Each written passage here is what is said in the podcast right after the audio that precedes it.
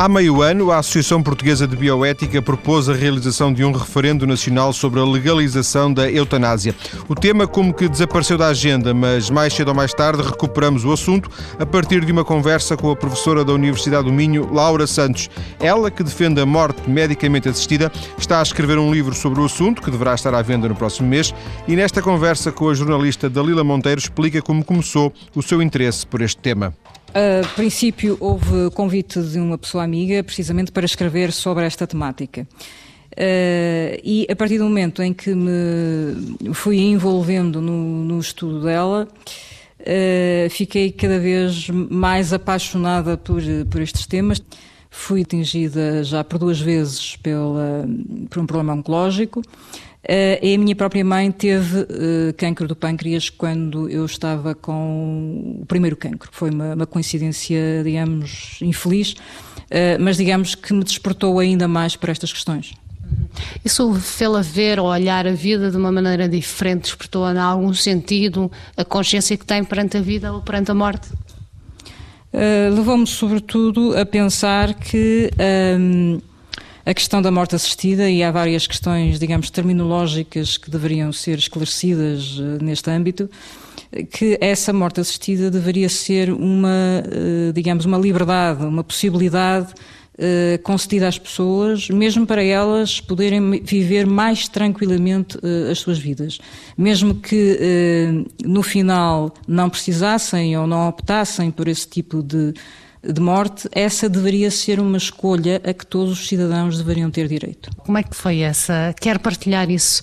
Como é que, como é que, o que é que a fez mudar dentro de si? Uh, digamos que antes uh, eu olhava para o tema apenas de uma maneira uh, um, um, pouco abstrata, não é? Considerando-me que era a favor, mas sem me preocupar muito com o assunto. A partir daí uh, comecei de facto a preocupar-me com ele. Uh, e portanto já não é uma questão abstrata, li muito, uh, li muitos casos, alguns perturbaram-me muito e, e digamos que toda essa experiência acumulada foi dando origem a a esta escrita de, de, de, de artigos e agora deste livro. Mas eh, pelos, apelando ao seu lado mais pessoal, se assim o permitir entrar por aí, hum, que pensamentos é que lhe na altura saltaram à mente quando soube que poderia vir um dia hum, ter uma situação de morte com muito com sofrimento físico, por exemplo? Uh, eu considero que, de facto, a morte assistida é uma espécie de, de seguro uh, que uma pessoa tem, uh, assim como tem um seguro automóvel uh, e não está à espera de ter um acidente de viação, mas sente-se mais segura porque tem esse seguro. eu creio também, e aliás os estudos dizem isso, as pessoas sentem-se mais tranquilas quando sabem que, se tudo correr mal, podem recorrer a essa hipótese. Estudos é que está a falar em concreto? Uh, são estudos vários, de, olha, até a própria hum, uma, psicana, uma psicanalista católica francesa que já faleceu, cujo nome não me recordo aqui, mas que, a Françoise Dolto. A própria Françoise Dolto uh, uh, considerava que, que, de facto, esta hipótese eh, dava muito maior tranquilidade às pessoas. Não sei se ela era a favor ou contra, porque não tenho pormenores, mas que dava muito mais tranquilidade às pessoas, dava. Mas em que, em que estudo, portanto, o estudo presumo que terá abordado algumas questões em termos até de aspectos psicológicos de alguns casos em concreto, não é? Não sei, uh, que contornos é que esse estudo teve para, para se chegar a essas conclusões? É um pouco esta a questão. Repare, por exemplo, mesmo no Oregon, que é... O único Estado dos Estados Unidos em que efetivamente uh, o, o, suicídio racional assistido é permitido. Ele foi referendado no Washington há pouco, mas ainda não está, digamos, com força de lei. Uh, não está a ser aplicado, porque é preciso um tempo determinado para, para isso acontecer. Uh, as histórias que nos vêm de lá, uh, e há um, especialmente um livro publicado com relatos de pessoas que Uh, vieram ou não a, a, a, morrer por suicídio racional assistido, mas tinham, obtiveram a medicação. Uh, e uh, o, o, que o estudo revela, de facto, é uma muito maior tranquilidade nas pessoas. Aliás, repare, no Oregon, as pessoas podem uh, pedir a medicação se tiverem, presumivelmente, apenas mais seis meses de vida. É o único critério existente, não há mais nenhum. E são o médico, nessas circunstâncias, se elas não estiverem deprimidas, eh, se não estiverem sob influência exterior, portanto, se for de sua livre eh, vontade mesmo, eh, pois poderão passar a prescrição letal que elas próprias compram, levam para casa e tomam ou não tomam. E há sempre muitos mais pedidos do que aqueles que são realmente efetuados. Ou seja, há pessoas que a, a, substância traz o, o, facto de terem acesso à substância traz-lhes muita maior tranquilidade, uh, mesmo naquela de, de pensarem, se tudo correr mal, eu recorro à substância. Mas, se não for preciso, também não recorro. Portanto, é uma, uma, tranquilidade que isto dá às pessoas. Então foram inquiridas essas, esses casos, pelo menos presumo que houve, um, houve um, perguntas feitas a essas próprias pessoas e essas respostas foram dadas. Há, há, há narrativas das próprias pessoas, eh, entrevistas feitas com elas uh, e há, digamos, mesmo a nível, por exemplo, a Holanda tem uma série de, de, de investigadores uh, nesta área, a Holanda e não só, a Suíça, uh, Bélgica, uh, e em que, por exemplo, até se afirma que os lutos uh, por pessoas que recorrem à morte assistida, o luto, dos familiares é muitas vezes mais fácil de fazer do que em relação a mortes ditas naturais, entre aspas, mas em que há bastante sofrimento.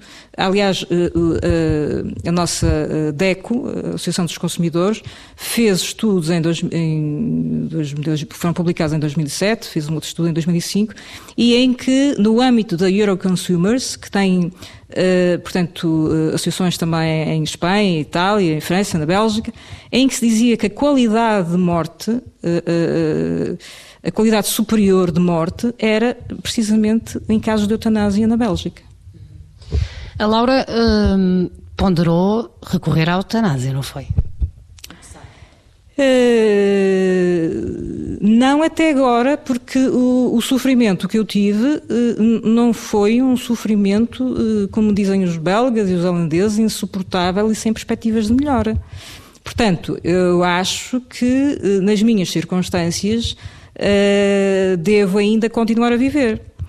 Uh, agora, se um dia uh, esse sofrimento se tornasse de facto insuportável e sem perspectivas de melhora, claro que eu não posso prever neste momento o, que faria, mas digamos, não me repugna que pudesse recorrer a essa possibilidade, mas repare os perigos em que eu uh, poria uh, as pessoas que em Portugal tentassem ajudar-me se não houver a despenalização. Ou eu tenho dinheiro para ir à Dignitas, por exemplo, na, na, na Suíça, e pago neste momento 6 mil euros, mais ou menos, porque tenho que pagar as cotas, tenho que pagar, uh, enfim, diversas despesas que eles terão de fazer. Uh, ou não consigo ir lá. Isto já para não falar das viagens, a pessoa geralmente não vai sozinha, vai acompanhada, depois a outra pessoa vem para cá, ou, vão, ou vem em duas, e portanto, uh, essa é uma uh, solução, para além de, digamos, ter, ter um médico amigo que me saiba dizer quais são as doses eh, necessárias de um medicamento, se for um medicamento, para, porque pode não ser, eh, há, por exemplo, nos Estados Unidos é muito utilizado o gás hélio. Uh, há uma, uma, uma, uma, associação, eh, Right to Die, americana, que precisamente ajuda as pessoas a morrer através deste gás. E, portanto, não se trata de medicamentos. Mas, portanto, digamos, aliás, Repare, houve um médico americano, um Timothy Quill, por quem eu tenho muito respeito, que é ao mesmo tempo dos cuidados paliativos, ou já foi, foi esteve uh, diretor de uma unidade de cuidados paliativos e que uh, aproximadamente por 1991, creio eu, publicou um uh, artigo, teve a coragem de publicar numa, um artigo numa revista americana muito conhecida, um artigo em que ele assumia que tinha ajudado uma, uma doente sua de longa data a um suicídio racional, uma tal Diana. Uh, e repare, esta Diana, o que teve foi a hipótese, ela tinha uma leucemia aguda, uh, e portanto, esta Diana, em vez de passar os últimos seis meses da sua vida na internet, desesperada, à procura de soluções seguras que lhe dessem a morte, como tinha confiança no Timothy Quill, como o, Timothy, como o médico lhe disse que a ajudava, pôde passar os últimos seis meses uh, na companhia do marido que passou a trabalhar a partir de casa, com o filho que passou a, a, a estar mais tempo também em casa, era estudante com ela, a despedir-se das pessoas amigas, a destinar as suas roupas. E, portanto, eh, só no final, só quando viu que já não aguentava mais, mas este é que uh, procedeu a esse suicídio sozinha, infelizmente, para que ninguém fosse incriminado. O marido sabia o que é que ele ia fazer, o filho também, o médico também, mas ninguém esteve presente, ela teve de morrer sozinha, precisamente para não incriminar ninguém. E, portanto, por isso, há realmente esta, esta mulher, digamos, o, o, o, digamos, o grande benefício que pôde ter eh, do, do Timothy Quill foi precisamente esta, esta confiança e esta possibilidade de viver esses seis últimos meses de vida uh, de um modo, digamos, digamos, tranquilo, tanto quanto uh, se pode viver em tranquilidade os últimos seis meses de vida. Portanto, quando se diz, por vezes, uh, que se a morte assistida for despenalizada, uh, os, os doentes passarão a não ter confiança nos seus médicos, uh, eu creio que pode acontecer precisamente o contrário. Aliás, o Timothy Quill, a partir do momento em que ficou, uh, em que se soube nos Estados Unidos o que ele tinha feito, os seus próprios doentes começaram-lhe a contar histórias que nunca tinham contado a ninguém. Como por exemplo? como, por exemplo, ou histórias em que tinham ajudado de facto alguém a morrer, um familiar, ou histórias de quem se sentia altamente culpabilizado porque na altura em que o pai ou a mãe pediu ajuda para morrer, não a deram. E, uh, de facto, depois assistiram a uma morte terrível desse pai ou dessa mãe. E nunca tinham, digamos, uh, conseguido desabafar inteiramente com uma pessoa que percebesse Uh, o, que, o que, que, lhes tinha passado pela alma, digamos. O, o, que está aqui em questão, sobretudo, é o sofrimento físico ou o sofrimento psicológico? Como é que a Laura Santos vê? São, são os dois. Uh, porque, uh, repare, por mais que. suponhamos, o que não é verdade, que os cuidados paliativos conseguiam dominar todas as dores. E não é verdade, porque há dores refratárias, Uh, e porque uh, só se em última instância puserem a pessoa em sedação paliativa ou mesmo terminal. O que acontece nos hospitais? O que acontece nos hospitais e geralmente sem consentimento dos doentes. Portanto, mesmo que os cuidados paliativos conseguissem resolver todas as dores, uh, digamos, o sofrimento físico, como disse, isso não bastava, porque há sempre a questão do sofrimento existencial a pessoa pode não querer continuar uh, naquela exaustão, uh, naquela, na, na, na, naquele morrer aos bocadinhos. E pode querer, aliás, no Oregon, isso está estudado. o que é que referem esses estudos? O que referem esses estudos é que as pessoas que têm recorrido no Oregon à, à morte, ao, neste caso ao suicídio racional assistido, que eles não gostam do termo suicídio, precisamente para os diferenciar dos suicídios impulsivos e, digamos, irracionais, eh, o que se nota é que são as pessoas com mais instrução, eh, pessoas de, de, de raça branca, Uh, com maior sentido de independência, com maior sentido de autonomia, portanto, eh, são essas pessoas que pedem mais a morte assistida. Portanto, não são os pobres, não são uh, as pessoas com menos instrução, etc. Pelo contrário. Na segunda parte desta conversa da professora Laura Ferreira dos Santos com a jornalista Dalila Monteiro, vamos falar da, da relação entre religião e morte medicamente assistida e vamos conhecer o caso da Associação Suíça Dignitas, a que pertence a nossa entrevistada.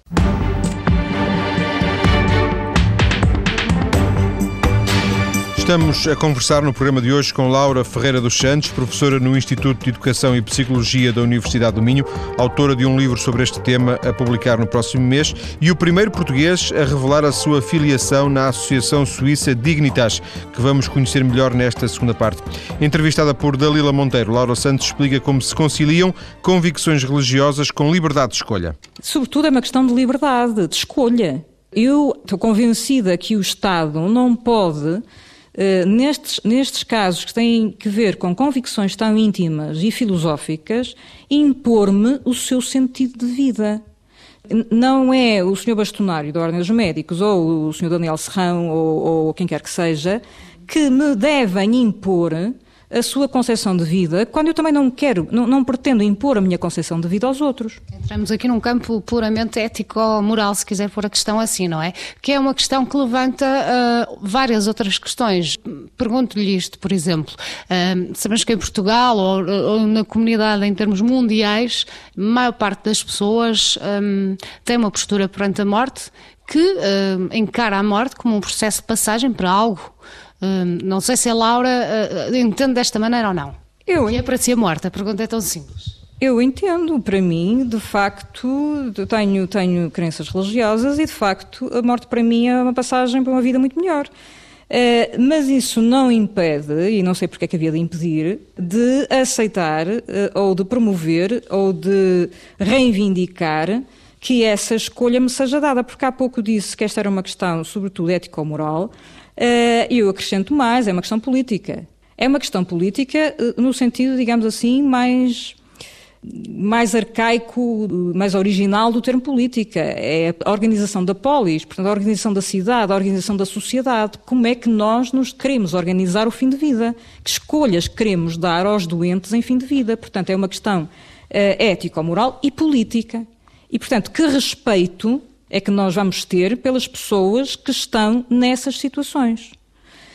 Uh, e ia dizer há pouco também uh, que do lado católico uh, as posições, uma coisa é o Vaticano, outra coisa são outras pessoas que são uh, católicas e, por exemplo, um teólogo muito conhecido como Hans Küng tem um livro em que precisamente defende o direito à morte assistida, mesmo do ponto de vista católico, ou seja, Deus eh, deu liberdade aos humanos para fazerem tantas coisas, porque é que na hora da morte, onde estar à espera simplesmente que a natureza os desintegre, muitas vezes de um modo extremamente cruel, quando Deus, digamos assim, eh, não atua através dessa natureza. ou seja, não é Deus que nos vem buscar diretamente, mas é essa natureza que nos desintegra. Uh, que nos mata, digamos assim, e se a natureza tem aspectos extremamente bonitos, o canto dos passarinhos, o, uh, a beira-mar, etc., uh, tem aspectos extremamente cruéis, como os tsunamis, como os terremotos, etc, etc, etc. Portanto, não sei porque é que devemos estar à espera de uma morte dita natural, que muitas vezes é uma morte simplesmente cheia de sofrimento e cheia de dores. E por isso mesmo surgiram os cuidados paliativos, porque confiança na morte natural não têm eles. Em termos de confronto próprio moral, referiu o exemplo da Igreja Católica, mas quase todas as religiões uh, que existem defendem, uh, portanto, o prolongamento da vida, não condenam o suicídio em si. A eutanásia, não sendo vista ou não dessa forma de suicídio irracional, mas quase como uma morte racionalmente interposta pela própria pessoa, não entra aí num choque de valores ético-morais, se quiser entender assim, Uh, com algo à mistura do religioso e daquilo que as pessoas em si uh, possam viver interiormente? Bom, primeiro, legislando-se a, a morte assistida, não se impõe a morte assistida a ninguém. Portanto, quem não quiser, não a pretende para si próprio. Assim como a questão das diretivas antecipadas, quem quiser ficar ligado a uma máquina durante 17 anos, neste caso a uma sonda gástrica como a Eluana, pois não faz nenhuma diretiva antecipada. E já sabe que se um dia ficar no estado dela, em estado vegetativo permanente, pode acontecer-lhe ficar 17 anos a ser alimentado eh, por uma sonda gástrica. Portanto, não estamos aqui, eh, não está aqui a tentar impor nada. Está-se aqui a, a, a, pretender que simplesmente seja dada liberdade de escolha. Por outro lado, portanto, a, a, a religião, quando fala, deve falar, pois deve expor o seu ponto de vista, com certeza, e os seus fiéis seguirão essas normas ou não. Agora, um, o facto é que uh, é que me parece que, por exemplo, a Igreja Católica não parece que não leva muito a sério uh, que a tecnologia médica hoje é realmente extraordinária e pode, uh, como, como faz, por exemplo, em relação à mulher grávida que está em morte cerebral, pode continuar a alimentá-la durante uns meses para que finalmente a criança tenha o tempo suficiente para sobreviver cá fora. Mas a, a, a senhora, segundo os critérios da Harvard, da, da, morte cerebral, já está morta. Portanto, há uma série de coisas que agora se podem fazer que há 50 anos não se podiam fazer. Que foi o que aconteceu em Itália há 50 anos a Ilona estava morta. Quer dizer, agora, eh, há algum interesse em manter, digamos, aqui, eh, desculpe interromper, mas eh, o meu pensamento, mas aqui a questão está em que as igrejas acham sempre que a vida vegetativa, a vida, mesmo que seja vegetativa, é importante até ao fim. Há uma outra corrente de pessoas que acha que mais importante que a vida vegetativa é a vida biográfica, é a narrativa pessoal que cada pessoa vai construindo. E, portanto, aqui o Vaticano ainda, e com certeza, não irá reconhecer isto, como ainda não, não reconheceu sequer a contracepção. Também acha que tem que ser só por métodos na natureza. Filosoficamente falando, já que a Laura uh, tem uh, os seus estudos uh, académicos dentro da filosofia, filosoficamente falando, é liberdade de escolha, sim, ser, fazer parte do ser humano, porque é, uma, é algo que nos pertence, o livre-arbítrio, mas retirar a vida a nós próprios não será um ato egoísta? Pergunto egoisticamente agora falando. Não sei porque é que há de ser egoísta, quer dizer, se realmente a questão é quem é que finalmente eh, manda no meu próprio corpo? É o Estado? São os médicos? É a Igreja? Ou sou eu própria? Portanto, essa é a questão essencial. O, o, egoísmo, eh, eu não vejo bem onde é que está aí o egoísmo. Quer dizer, porque o facto é que eu tenho uma doença em que vou morrer. Egoístas podem ser as pessoas que não me deixam morrer e não respeitam as minhas convicções. Filosoficamente falando, hum, como é que a, filo, filósofa Laura Santos falaria ou abordaria filosoficamente esta questão? Deixando egoísmos de lado, outras questões à parte, eh, nomeadamente as católicas, se o quiser fazer é mais uma vez uma questão de, de liberdade e de escolha. Nós não, te, não estamos nas nossas sociedades, primeiro estamos num país laico, ou seja, não estamos num país confessional. E isto quer dizer, nesse, neste momento, que não há uma moral canónica. Uh, ou seja, que eu e, e, e, você podemos ter diferentes opiniões razoáveis sobre o que é o melhor para nós. E, portanto, numa perspectiva de pluralismo, eh, pois aí deve-se dar o direito também, mesmo que sejam minorias, o que nada indica isso, tudo indica, as sondagens que têm sido feitas nos países ocidentais mais próximos de nós, que há uma maioria da população que pretende a morte eh, eh, assistida despenalizada, as autoridades é que não o pretendem. Portanto, é sobretudo uma questão política, mais uma vez uh, ou se quiser, política ou filosófica, uh, e na medida que a ética está na, na, na filosofia. Uh, e, portanto, é uma questão de. há uma expressão inglesa muito interessante que é to walk in another's shoes, ou with another's shoes. Andar com os sapatos dos outros. nós dizemos pôr-nos na pele do outro é? Mas esta expressão inglesa, por não ser habitual entre nós, é ainda mais interessante.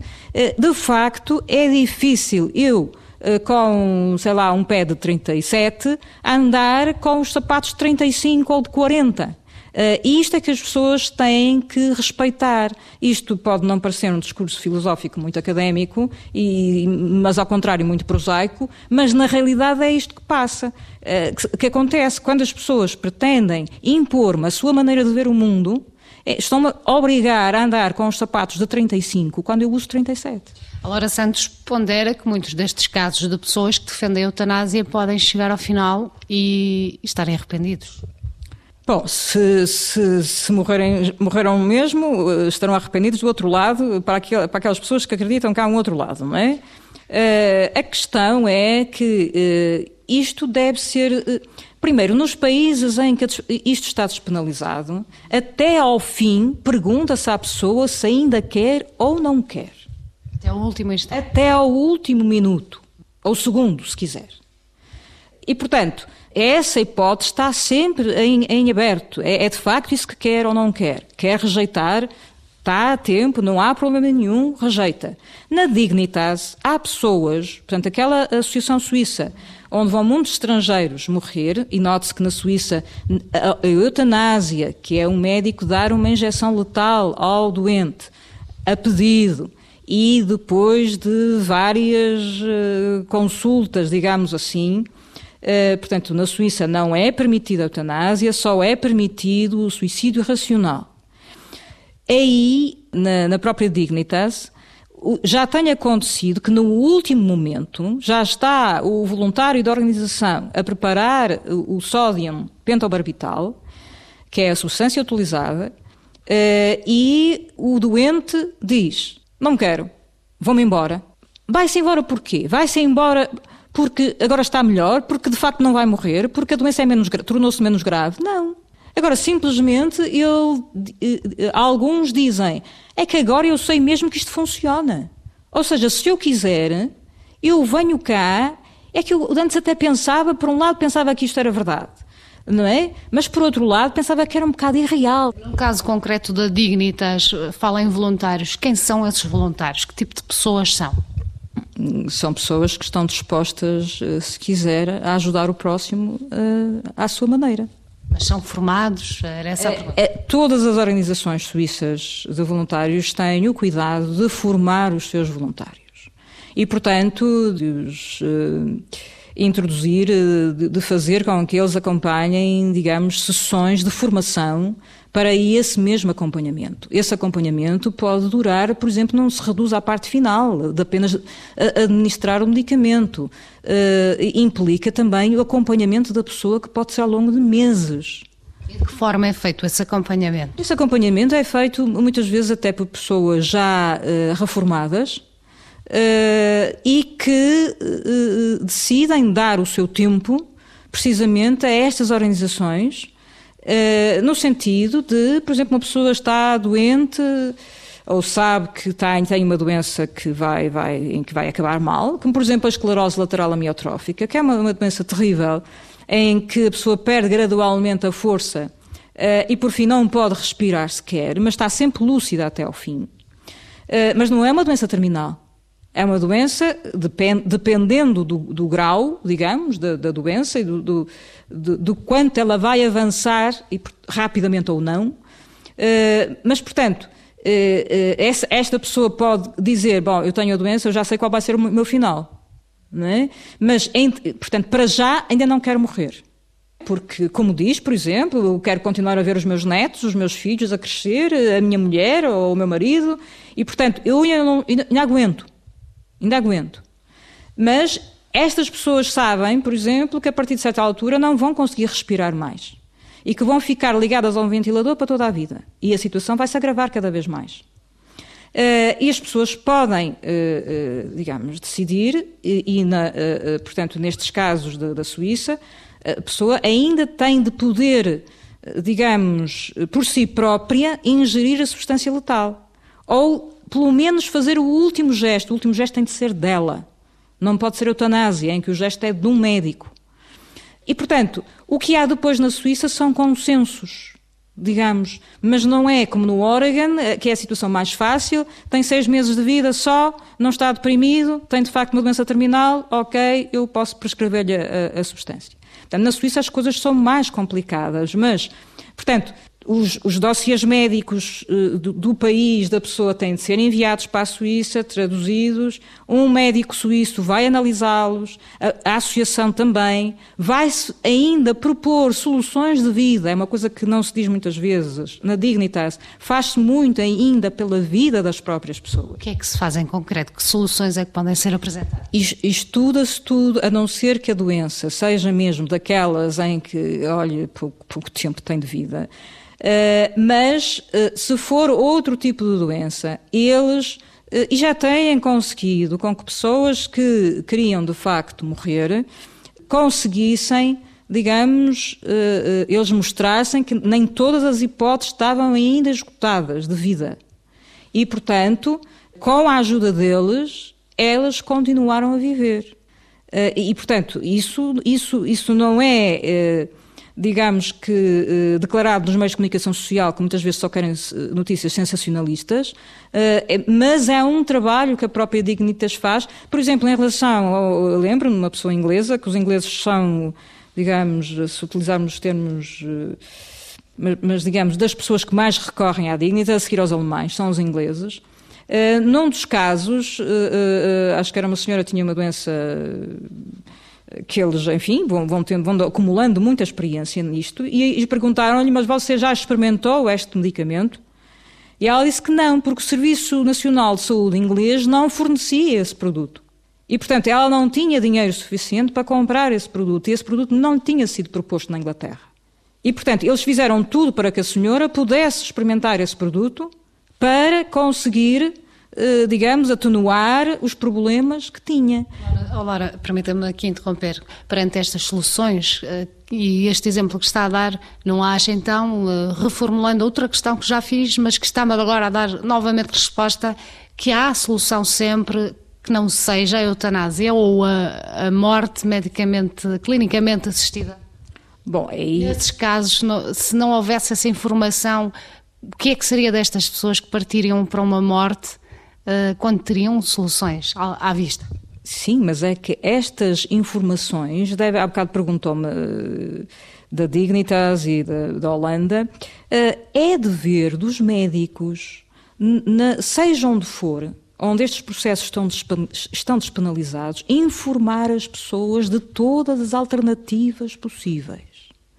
Isto, muitas vezes em Portugal, pensa-se que a eutanásia é simplesmente, nem sequer é pedido, é o médico que chega lá, não gosta do cliente, eh, precisa de uma cama, precisa de um ventilador, eh, tal, e, e amanhã não, não, não quero aqui este doente aqui, diz ao pessoal de enfermagem, não é? ainda por cima, amanhã não quero ver este doente aqui. E o pessoal de enfermagem entende, bom, pronto, a gente tem daqui a arranjar uma solução. E a eutanásia não é isso? E a eutanásia não é nada disto. Repare, na Holanda, neste momento, há mais lei mais leis sobre o fim de vida do que havia há uns anos atrás. Porque agora já não é uma, só a morte assistida, são outras formas, por exemplo, a tal sedação terminal ou paliativa. Em que circunstâncias? Com o acordo ou não do, do, do paciente? Quando é que se pode desligar um ventilador? Eh, quando é que se pode suspender a alimentação e hidratação artificiais? Portanto, há uma série de regras que têm de ser cumpridas, porque senão o médico é penalizado. Portanto, todas as alternativas e, idealmente, em ambiente também de cuidados paliativos. Uh, portanto, todas as alternativas devem ser dadas à pessoa doente e só depois disso é que a pessoa doente escolhe ou não a morte assistida, se o médico ou a equipa médica achar que, e a equipa médica antes tem de consultar outro médico, ou mais do que um, para se assegurar de que de facto aquele diagnóstico é mesmo aquele não há erros. Daqui a pouco vamos ouvir a nossa convidada de hoje falar dos diferentes tipos de eutanásia e também sobre a proposta de um referendo precisamente sobre a eutanásia em Portugal.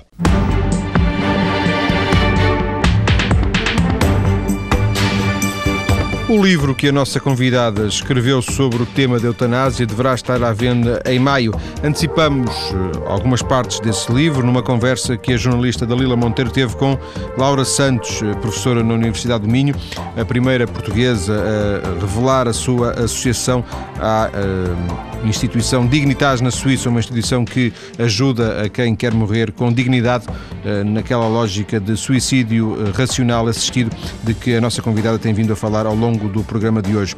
Nos eh, três temas da hum, deste programa, com, o, terceiro tema do, do, do, programa, perdão, fica completo, ouvindo agora uma parte da conversa com Dalila Monteiro, começando por perceber os diferentes conceitos que se podem associar à palavra eutanásia. Neste momento, para não haver complicações, que eu não gosto do termo eutanásia, ainda por cima eutanásia foi, de facto, um termo utilizado pelos nazis num chamado programa eutanásia que não tinha nada a ver com a eutanásia atual.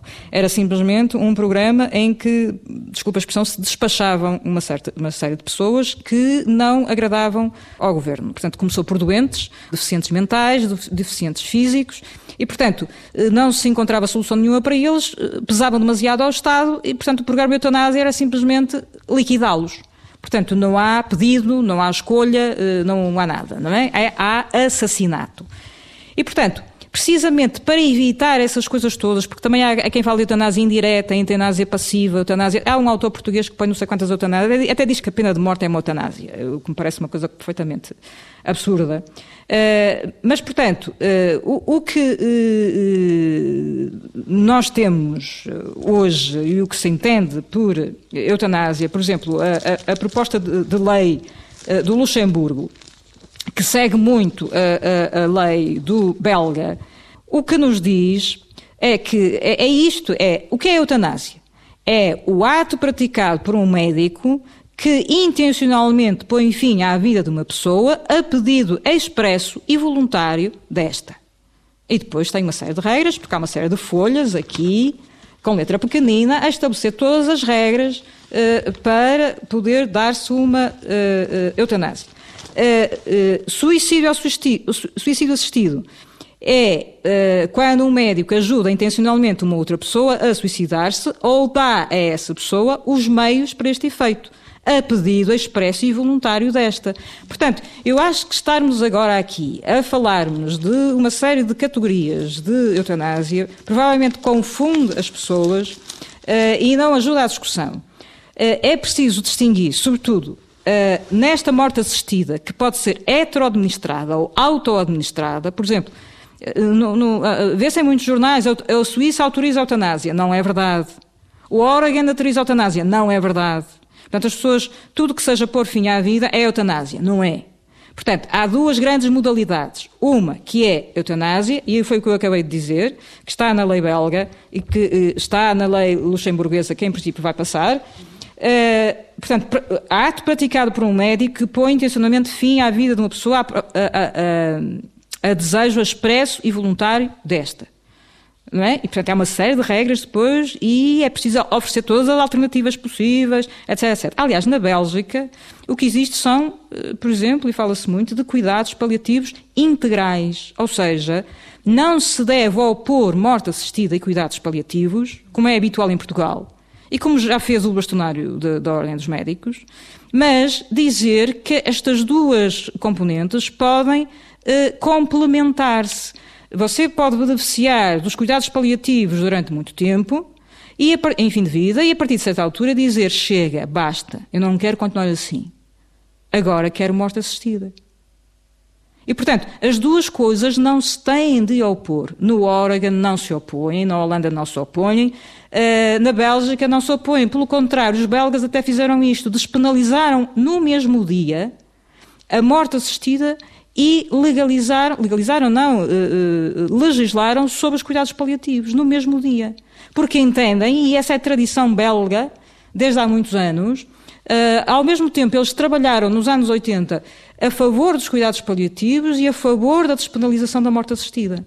A Laura defende um referendo em Portugal para se esclarecer, por exemplo, esta, esta questão.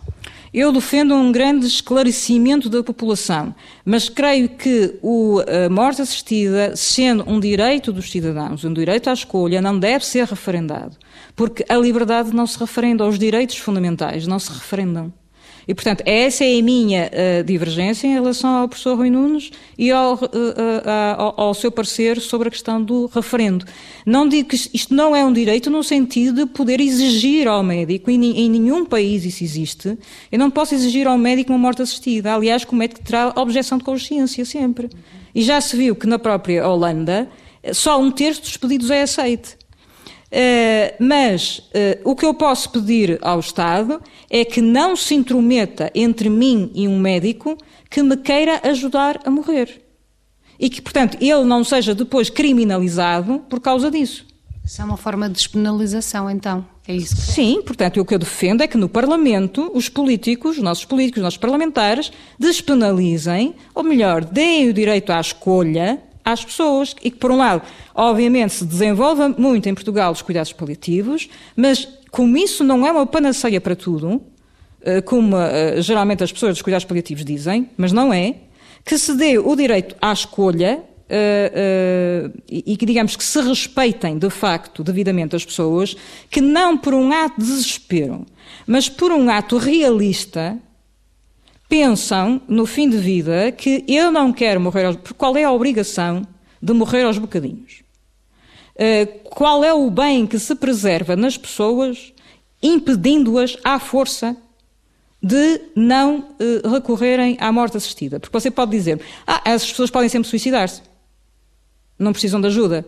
A questão é que, uh, primeiro, a não ser que se trate de um suicídio violento, que esse sim traz graves consequências para as famílias, porque se você se mata com uma, uma arma de fogo, uh, ninguém vai querer limpar, ou, ou, vai, ser, vai ser doloroso limpar os, os restos do seu cérebro na, na, nas paredes. Né? Uh, se você se atira para baixo um comboio, enfim, baixo de uma ponte, etc, etc. Uh, há, aliás, por exemplo, há meios de, antigos de suicídio eh, e acho que também não quererá ver a sua mãe ou o seu pai ou a sua filha enforcados na, na, na, em casa, não é? Quando chegar. Portanto, tirando esses meios violentos, uh, como os medicamentos que existem agora nas farmácias são muito mais fracos, uh, antigos medicamentos que de facto dariam a morte agora não dão, mas dão para você ficar muito mal o resto da vida.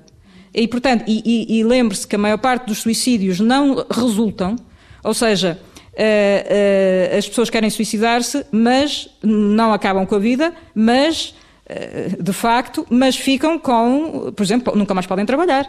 Não é? Podem ficar cegas, podem ficar estropiadas, podem ficar em estado vegetativo, Portanto, podem, podem, quer dizer, são consequências terríveis. Portanto, por isso é que se fala de suicídio racional assistido, ou seja, acompanhado, portanto, dando as drogas corretas e não deixando as pessoas desesperadas, sim, de facto, à procura delas na internet. A Laura Santos está a preparar um livro um, a propósito deste assunto, obrigou a ter um relacionamento muito estreito com a Dignitas. Eu sei que há dados que há portugueses que estão uh, inscritos na Dignitas. A Laura tem uh, dados sobre isso, um, tem conhecimento, sabe-me dizer se de facto de Portugal há muita gente que procura a Dignitas? Repara, a Dignitas tem, tinha em 17 de maio do ano passado, eh, quando fez 10 anos de existência, eh, tinha, eh, deixe-me ver os, exatamente os números, tinha 5.989 pessoas inscritas de todo o mundo, de 53 países. Portugal era um deles. E Portugal era um deles. Portanto, Portugal, neste momento, tem, portanto, são dados de 2009 já, Portanto, eh, tem eh, nove portugueses inscritos, eh, mas três deles, nove portugueses, desculpe, nove pessoas que residem em Portugal inscritas na Dignitas, mas três desse, dessas pessoas residem em Portugal, mas são duas alemãs e uma suíça. O resto das pessoas são portuguesas.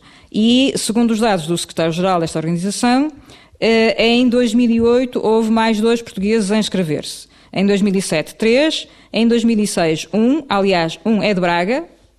Uh, penso que o secretário-geral não me pôs como sócio honorária, portanto, não, não sou eu, mas vivo na mesma freguesia que eu. Uh, e, portanto, desde 2003 que há residentes em Portugal que estão inscritos na Dignitas. E o, mais novo, e o mais novo nasceu em 1976 e o mais velho em 1927. Tenho até as localidades, um é de Lisboa, outro de Torres Novas, Colares, Azeitão, dois de Azeitão, um de Rezende, outro, outro aqui de, de, de Tenões Braga, outro de Faro e outro de Moncarapacho. O estar inscrito quer dizer que se um dia precisarem de recorrer a este método, assim o fazem. Sim, eh, se precisarem, mas a maior parte dos. Eh, o curioso é que a maior parte, por isso é que lhe falei da sensação de alívio que as pessoas têm ao, ao saberem que podem contar com esta organização, a maior parte dos membros não vai morrer à Dignitas, porque não tem necessidade. Mas é o tal seguro. Eu vou pagar as minhas cotas uh, direitinho, porque se um dia eu precisar, posso, posso ir. E, e, destes casos que, que referiu uh, de, de, pessoas que residem em Portugal, há, há, algum deles já consumou de facto? Não, não, não houve até agora nenhum português, nem está nenhum português, como disse o secretário-geral, nenhum português está para morrer na Dignitas. Isso permitiu-lhe obter uma série de dados, nomeadamente a relação das mortes assistidas até 2008. Não é? na, na, Dignitas, sim. Uh, uh, na Dignitas até uh, tenho até, mas posso lhe dar até, neste momento já tenho até finais de 2008. Portanto, em 10, até, desde a existência, em 98 até, 2000, até finais de 2008, já cobro mais de 10 anos, na Dignitas foram, puseram termo à vida 947 pessoas, a maior parte delas alemãs, uh, e logo a seguir uh, britânicas e a seguir francesas. Mas também há, há dignitas, vão morrer, é, é, engraçado que vão morrer pessoas da Holanda. O que, que significa que, de facto, aliás, isso foi eh, demonstrado numa tese de doutoramento de 2007 na Holanda, que há mais mortes pela chamada auto-eutanásia, ou seja, pessoas que, muitas delas já antecipam a negativa do médico, e não vale, vale a pena ir ao médico, pedir, pedir morte assistida, ele não vai dar, não, não, não vale a pena. Portanto, tenho de arranjar pelos meus meios. Dirigem-se logo. Não, não. Uh, quer dizer, algumas vão à, à, Dignitas, mas muitas delas morrem na própria Holanda, enquanto que os números de 2005 nos dizem que um, apenas 1,7 pessoas uh, foram, uh, morreram por eutanásia e 0,1 por suicídio assistido, e esta discrepância entre eutanásia e suicídio assistido deveria ser uh, refletida, e se refletir sobre ela. Uh, na própria Holanda, 3,2% das pessoas, como vê, uma percentagem muito mais alta, morreram pelos seus próprios meios, tendo uma doença fatal ou não, porque aliás na Holanda não é preciso ter uma doença terminal. Como eu disse, a, esclerose lateral amiotrófica não é uma doença uh, terminal, não é? Mas, portanto, estas pessoas recorreram a dois métodos. Um, que é parar de comer e beber, mas é preciso uma série de cuidados, precisamente, especialmente por causa da hidratação, que se tornam uma, é tudo difícil, mas o facto é que houve muita gente que recorreu a este método. É evidente que não tem de ter amigos, tem pessoa, ter pessoas amigas, porque senão morre nos seus próprios excrementos, a partir de certa altura, como é óbvio, fica fraquinha, não pode ir à casa de banho, não pode lavar-se, etc.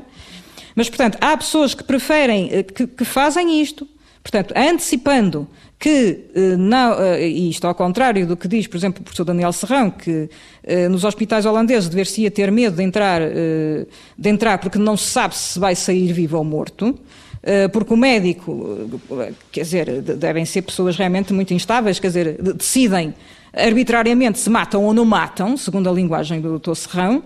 Uh, ao contrário disso, os holandeses sabem muito bem que é cada vez mais difícil obter uma morte assistida no seu país e, portanto, há mais pessoas a morrerem por este método de auto-eutanásia, são eles próprios que, ou por uh, recusa de deixam de comer e beber com a ajuda de alguém, de um familiar, de um vizinho, de, de, de, de pessoal da enfermagem, etc., eh, ou então através de eh, substâncias, eh, de medicamentos, não é? portanto, um suicídio que é, não é bem assistido, mas enfim, alguma assistência tem.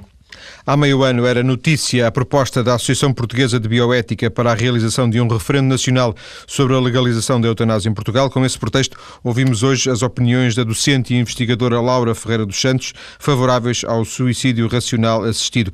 Os três blocos desta entrevista, desta entrevista estão, como sempre, daqui a pouco disponíveis a partir da nossa página maiscedo.tsf.pt.